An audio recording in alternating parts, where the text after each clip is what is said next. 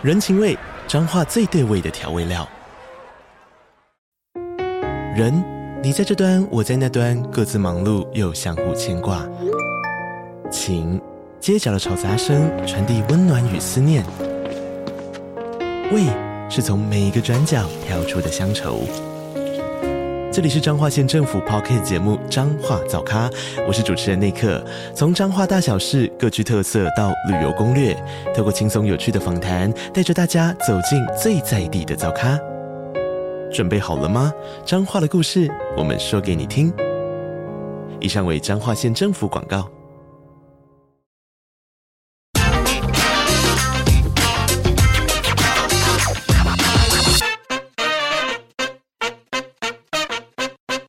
好，欢迎收听经济轻松聊，我是主持人、经济日报深度内容中心主任林安妮。经济日报每周固定推出一套数位封面故事。最近蛋荒来袭，蛋价也变贵了。我们今天要一起来探究一下蛋通膨来了。今天录音间的嘉宾是深度内容中心资深记者徐佩君，欢迎佩君。大家好，我是徐佩君。最近你买到蛋了吗？这一波的蛋荒跟蛋价格的上涨哦，可不是台湾独有的，像是在日本啊、美国、欧盟都已经持续了一段时间。像外国还发展出一个名词，就叫蛋通膨 （eggflation）。那这次经济日报深度内容中心的同事呢，也动员了在这些地方的亲朋好友，帮我们观察一下当地这个蛋的价格情况。结果呢，我们有一个先剧透一下好了，我们有一个特别的观察哦，我们发现哦，在日本啊、欧盟的朋友都告诉我们说，蛋的确有比较贵。但好像我们换算汇率回来之后，发现其实没有台湾蛋价这么贵，而且即便蛋贵了，还是买得到蛋，跟台湾情况是非常迥异的。到底是怎么一回事呢？而且这个蛋的涨价呢，也会连累其他的东西跟着变贵吗？我们待会一起来了解。首先呢，我们要来请教一下佩君哦，这一波的这个台湾缺蛋，一缺就是两年多，到底是发生什么事情啊？这一波台湾的缺蛋、啊，其实。其实也不止这一波，其实去年也有也有缺蛋过，只是没有像现在这样子买不到鸡蛋的的状况。那主要是因为那个乌俄战争，因为它影响了国际运输，然后就造成那个国际的玉米、小米这些国际的那个饲料还有原物料涨价，这个是一个因素。然后另外一个就是去年底就是禽流感爆发。那美国、欧洲他们都有禽流感。那呃，像像我们台湾很多蛋鸡的来源都大多都是美国。结果美国很多的蛋鸡染了禽流感以后被扑杀，所以到我们台湾来的蛋鸡也变少，等于我们自己又还要重新培养蛋鸡，那个时间上来不及，所以后来蛋量也就就就就变少这样子。那主要像禽流感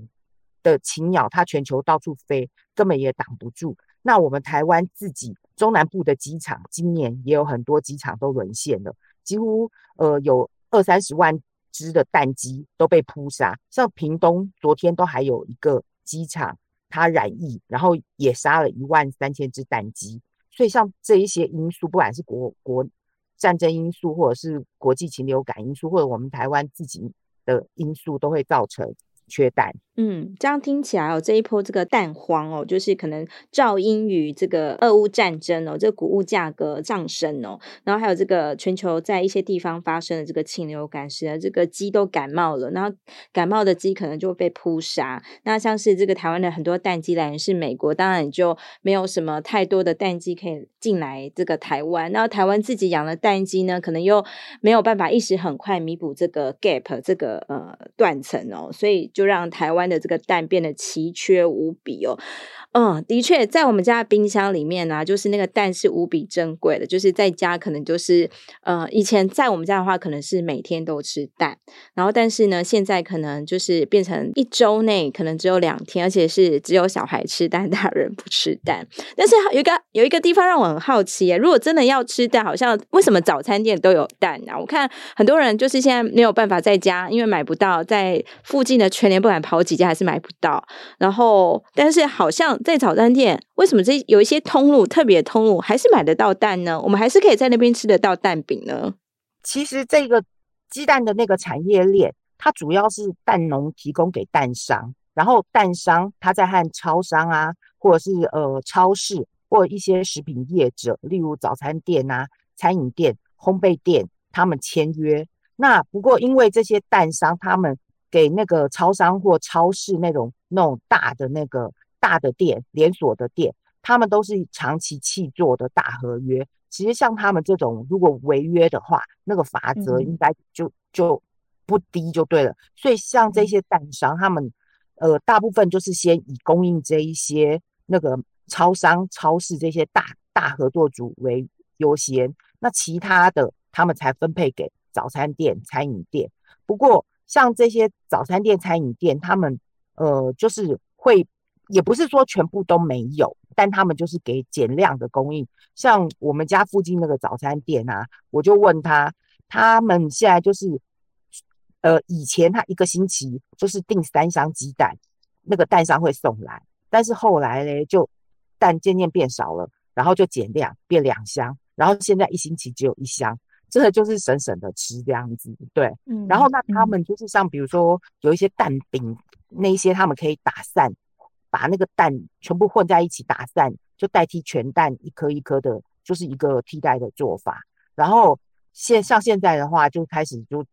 没办法了，就开始涨价，然后所有有蛋的产品都加了五块钱。对啊，就是你刚刚讲的，就是造成其他的产品都也跟着那个涨价。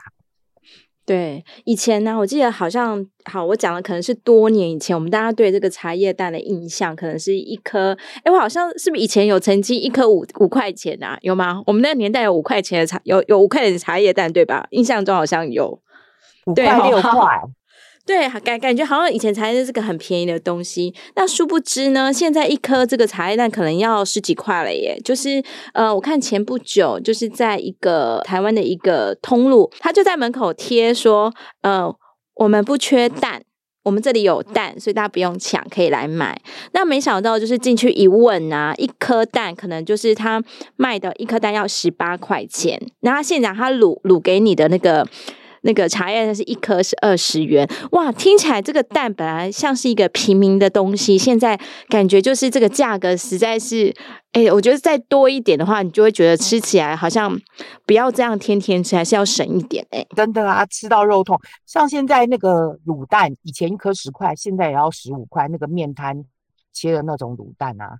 对啊，嗯、就你吃一餐的成本真的就增加了很多。对，所以说有一些的这个呃蛋农供应给可能有有有的人是有这个契约在的，有契约在可能都要这个保证供货，所以也许说这些在一些特殊的通路，比如说我们讲早餐店或者在一些超市，其实超市超市超市还是买得到蛋，只是说有时候常常碰运气这样子。那这些人通常都是可能有这个契约在，那个如果不供蛋，可能就会这个违约，所以所以还是这些通路还是拿得到蛋，那只是说数量可能比以钱少，他们一上架就秒杀啊。对，那大家怎么都知道什么时间去嘞？因为都会跟店员打听好。对啊，哦，所以就会就像口罩那时候也是啊，都是先跟店员打听好什么时候会送来，然后就立刻在旁，就是时间时间到之前就开始在旁边等这样子。对，所以就一下就抢完了。好，碰到碰到东西短缺的时候，像之前这个。口罩啦，酒精啊，就是真的得要这个问打听清楚，在旁边等。原来现在买蛋也都得得是这个样子哦。那其实呢，不止台湾缺蛋哦，像是我们刚才有讲啊，像美国、欧盟，可能他们也都有这个禽流感的问题啊。那日本其实也是哦，那他们也都缺蛋了。因此，就是我们都一直不断的在外媒上看到一个名词叫 “eggflation”，就是这个 “egg” 加 “inflation”，就是。蛋通膨这样的名词，那我们知道佩君最近其实刚从日本回来，要不要分享一下这个日本的所见所闻啊？听说这个那个日本有名的这个一些产品啊，就是因为有放蛋了，因为没有蛋就无法生产，是这样子吗？好像后来我回来，听说北海道那一边的那个什么巧克力，诶，白色恋人的那个巧克力，那个好像就有这样的情况。这样，那我自己去大阪、京都的时候，那。我看他们的超商还有杂货店，其实都有蛋，都不缺。可是我问他们，就是当地的的的民众，那他们就是都有讲说，现在实在贵哦。他们一听到我在问他们，跟他们讨论蛋的那那个情况，他们那个脸那个口气，真的就是非常的激动，就是说实在太贵了。从去年战争开始，然后到后来禽流感，他们那个蛋价几乎就是上涨了一倍。以前他们一个大概一盒，就是他们都是用那个洗选蛋，一一盒大概十颗蛋一百六十日元，日元就买得到。然后现在都是到三百、三百二这样子，所以他们就觉得那个蛋实在是太贵，真的讲到他们，大家都是心有戚戚焉那种感觉。不过他们比较好，他们至少没有缺蛋。我跟他们讲说，台湾缺蛋都买不到蛋，他们就很讶异这样子。对啊，其实这个佩君在这次的专题当中，其实有一个数据，我也觉得蛮吃惊的，因为发现其实台湾人都还蛮爱吃蛋的。好像佩君的这个数据啊，好像是一个台湾人在一年当中可能要吃掉三百多颗的蛋，换言之，就几乎是每一天你都至少会吃掉一颗蛋。那为什么这个台湾人特别觉得这个哎蛋？对啊，为什么我们这么爱吃蛋嘞？其实以前大家。就是那种国际的医学报告就讲说，蛋一天不宜吃太多，吃一颗就够了，不然那个什么，尤其是蛋黄里面的胆固醇会就是会增加，所以大家对蛋都有一点都有一点那个觉得它虽然是有营养，可是又不宜吃太多，大家可能就是最多吃一颗蛋为限这样。但后来国际的那种医学报告又说，蛋里面的营养是全方位的，所以呢又说多吃无妨，所以现在大家对。吃吃鸡蛋就没有像以前那样子只限定一颗的那个观念，然后现在大家又健身啊，那喜欢要多增加蛋白质，对鸡蛋也都增加了那个需求量。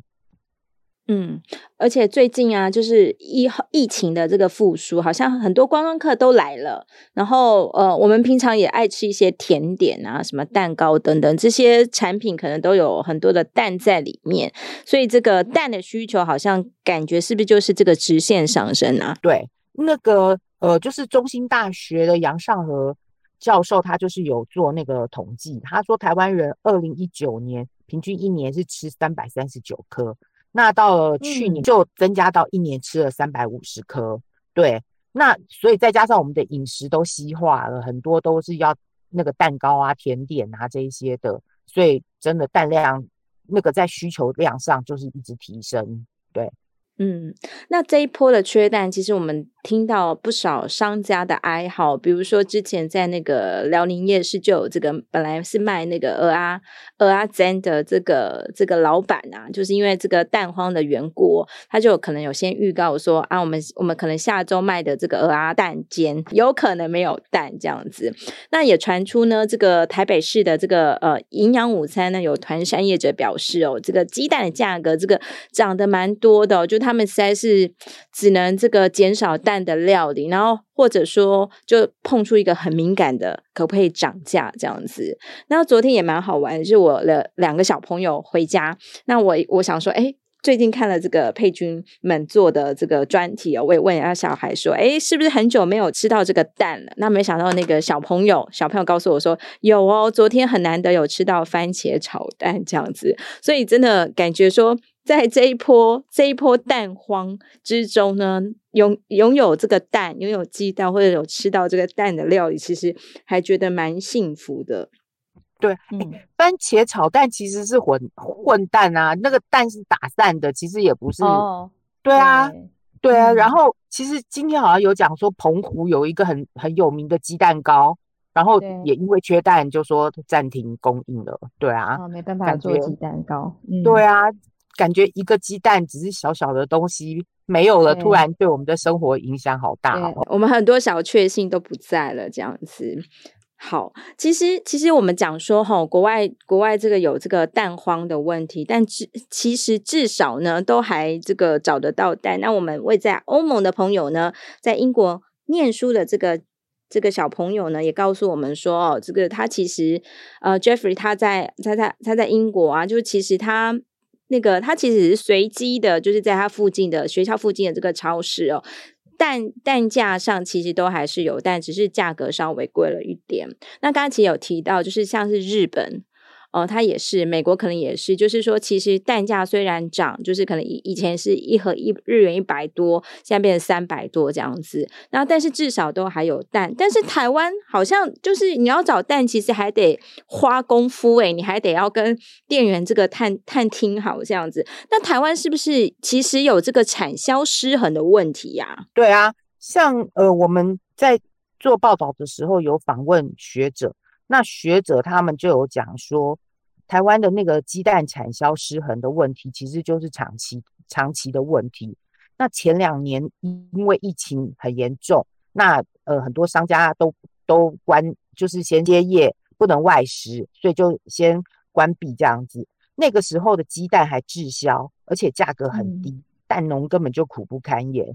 对啊，那学者他就是有讲说，因为这个就是因为我们的蛋价的。定价机制其实很不透明，就是蛋农跟蛋商的协会，他们自己就是只只有根据，诶现在市场缺蛋或者是市场不缺蛋这两个指标，然后就自己协商，然后就自己来定价格这样子。对，但是价格好的时候，其实也不会反反映到蛋农那边去，所以其实、嗯、对，所以其实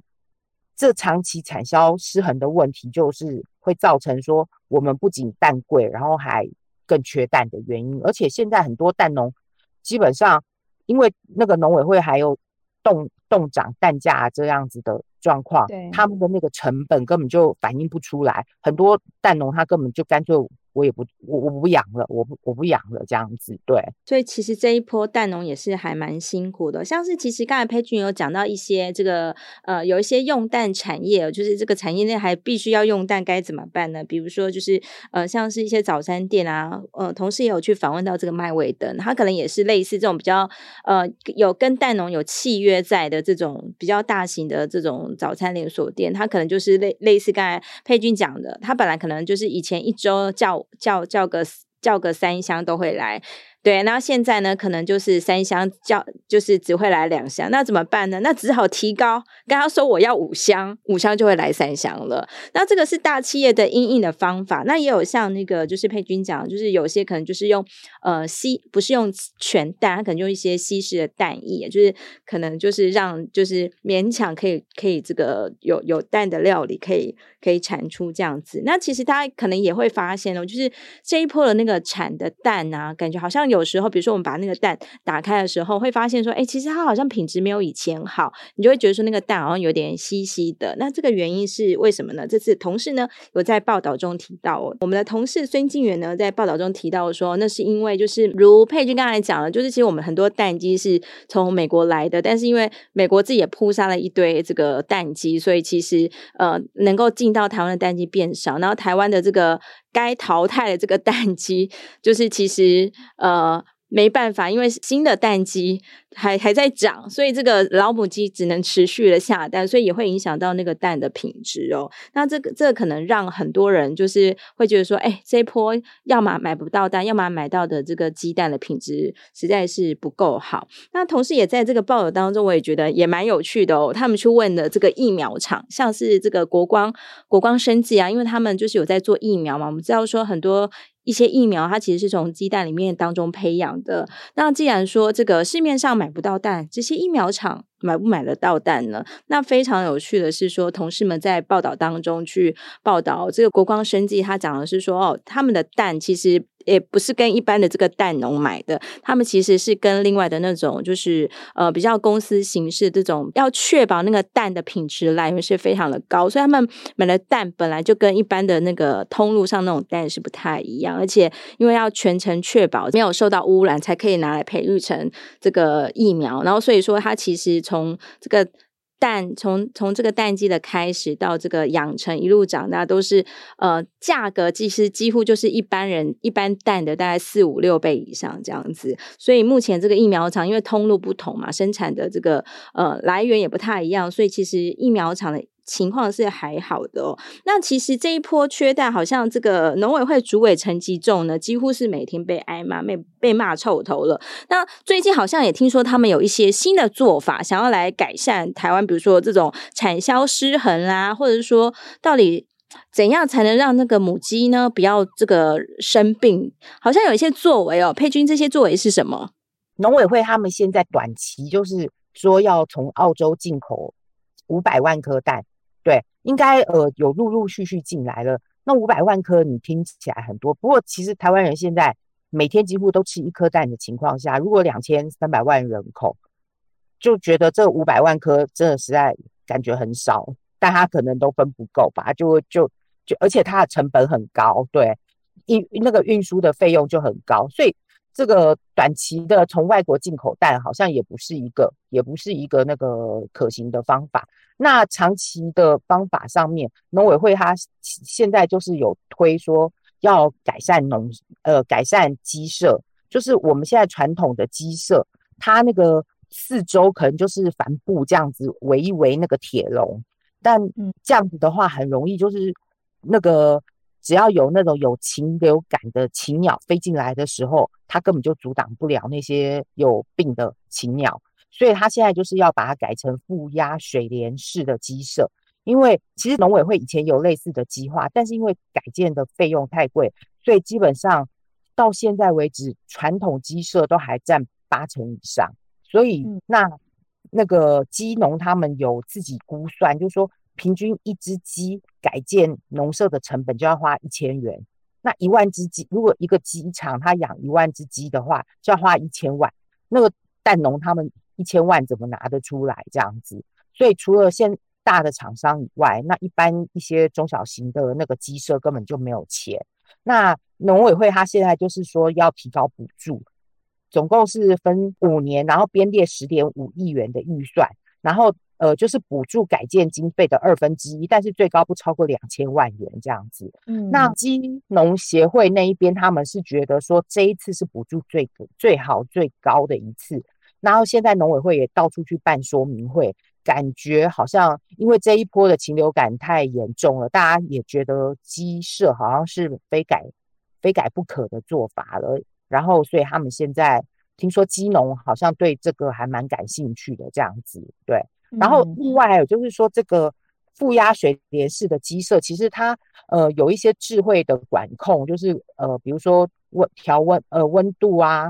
温度湿度这一些，它都可以调控。就像我们台现在极端的气候变迁，有的时候天气冷到五寒流来冷到五六度。然后夏天又三十八、三十、三十八度、三十七度，对啊，连人都受不了，更何况这些鸡真的就阵亡了，对啊，所以真的感觉这个鸡舍好像的改建是必须要去做的，对。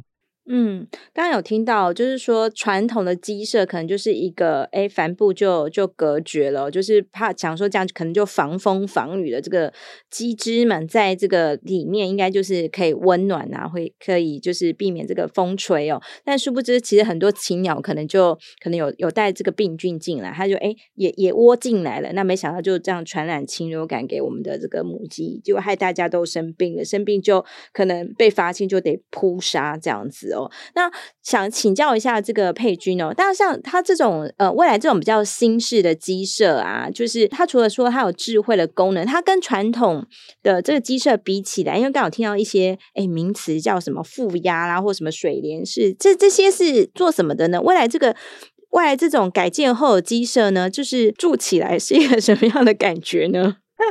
因为他们现在就是强调以前我们那个。传统的鸡其实养那个蛋鸡也很不人道，就是他们全部都挤在一起，哦、对，对，然后根本就没有活动的空间，嗯、对。然后那这个就是改，虽然它叫不压水帘式，其实它就是等于外面的那个呃那个帆布那一些，它可以就是用一些钢板啊，或者是一些那个比较那个比较强固的材料，然后去把它。嗯去把它改那个建构起来，然后里面就是会有一些，嗯、比如说呃时间呃就是温度太冷了，他们就会启动，嗯、就。是维持一个恒温，大概二十二十八度左右的状态这样子，让鸡在里面就是呃一方面那个空间是比较大，他们有活动的活动的空那个机会，然后另外一方面就是它有一个比较恒温的装置，然后可以可以就是。如果天气太变化太大的时候，就会启自动的启动，你那样鸡就比较不容易会会一下子冷死，或一下子又被热死。对，对，其实刚好听到就是那个我们刚才讲这种比较新式的这种鸡舍啊，其实几年前哦，像是那个国营事业台糖啦，或者说就是其实有一些台湾，其实台湾有很多这个食品饲料厂哦，食品厂、食品业者，像是福寿啦，或是大成啊，他们其实因为因为自己是上市公司嘛，所以可能就是对这种鸡的这个健康啦，就是是非常重视，所以这类型的那种新式大型的这种鸡舍，对他们来讲，就是他们可能好多年前都已经在投资了。那啊，我想起来，这个呢，就是在报道中呢，大家有看到，就是那个呃，在那个大城乡农会，他们好好多年前真的是大手笔，花了一亿元去改建这个鸡舍。那可能以当时的情景，大家就想说，哇，这个有必要这样子吗？但是以今日来看哦，就是真的，也就是这个。蛋蛋荒居然能够一缺哦，就是发生了两三年。虽然说当中可能有一段时间鸡蛋供应是比较 OK 的，那没想到这个鸡蛋这件事情，就是在台湾俨然成为一个另外一种那种食安国安的问题。突然觉得，就是去新建一个好一点、人道一点的这个鸡舍，好像真的是对于确保国人食的安全是有非常正面的帮助的。对，没错。不过因为。呃，从以前到现在的话，都是大型的企业他们才有能力去做。那现在到底政府怎么样去辅导这一些中小型的鸡舍去改建的话，嗯、其实对啊，政府真的要费一番苦心这样子，对。对，嗯，那在这次的这个蛋通膨这个事件当中哦，其实它除了告诉我们这个维护这个蛋的产业，自己除了要自己要投入一些基本建设之外，其实在这次的这个蛋通膨事件当中，它也教给我们一些启示哦。可以请教一下佩君，就是我们该从这次的蛋通膨事件当中学到哪些事情呢？嗯，其实我觉得，呃，就是我们，我觉得政府它不能轻忽。物价的加成效果，因为像国内的缺蛋问题这么严重，可是中央银行的总裁杨金龙，他三月初的时候在立法院那个业务报告的时候，嗯、被问到缺蛋危机，然后立委都很担忧这个蛋价会呃会蛋价上涨会造成物价上涨，然后加剧那个通通膨。可是杨总裁他就说不会，因为蛋类在消费者的物价指数全数仅占。千分之三而已，也也就是说，如果你消费了一千元的话，你可能只有占零呃，只有占三三块钱左右这样子。那那这样子，虽然蛋价涨了三成或到四成，可是那个杨总裁他就觉得说，你又不可能把所有的所得都拿去买鸡蛋，所以他觉得这个这个鸡蛋其实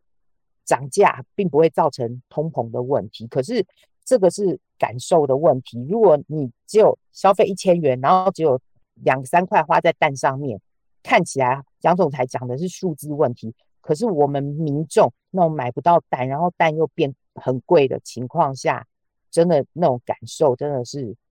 很，就是真的那个会让民怨都会。都会起来，这样对，的确，虽然说，这个蛋啊，在这个消费者物价指数 CPI，然后全数只有千分之三，其实是更低的。那可能我们从单一个这个产品的角度来看，它就是个蛋嘛。那它它再怎么涨，我们真的也不可能这个薪水全部都拿去买蛋。但是其实它除了刚才这个佩君讲到，它其实是一种感受的问题，因为。鸡蛋这件事情，其实我们购买的频率其实还蛮高的。如果说我们回到过去的，其实一个礼拜一对一个四口之家来讲，诶，一次好像我看一个礼拜都会买到两次，然后后来干脆一次就买个两盒三盒这样子。就是其实这个蛋，它这个产品是特别的，它是每个就是家庭里面当中常见。必定要有的一个产品，那买的频率之高，然后你他每次去买的时候，他又买不到，然后等或是说买到的时候，他又很贵，其实这对明星的感受是不好的。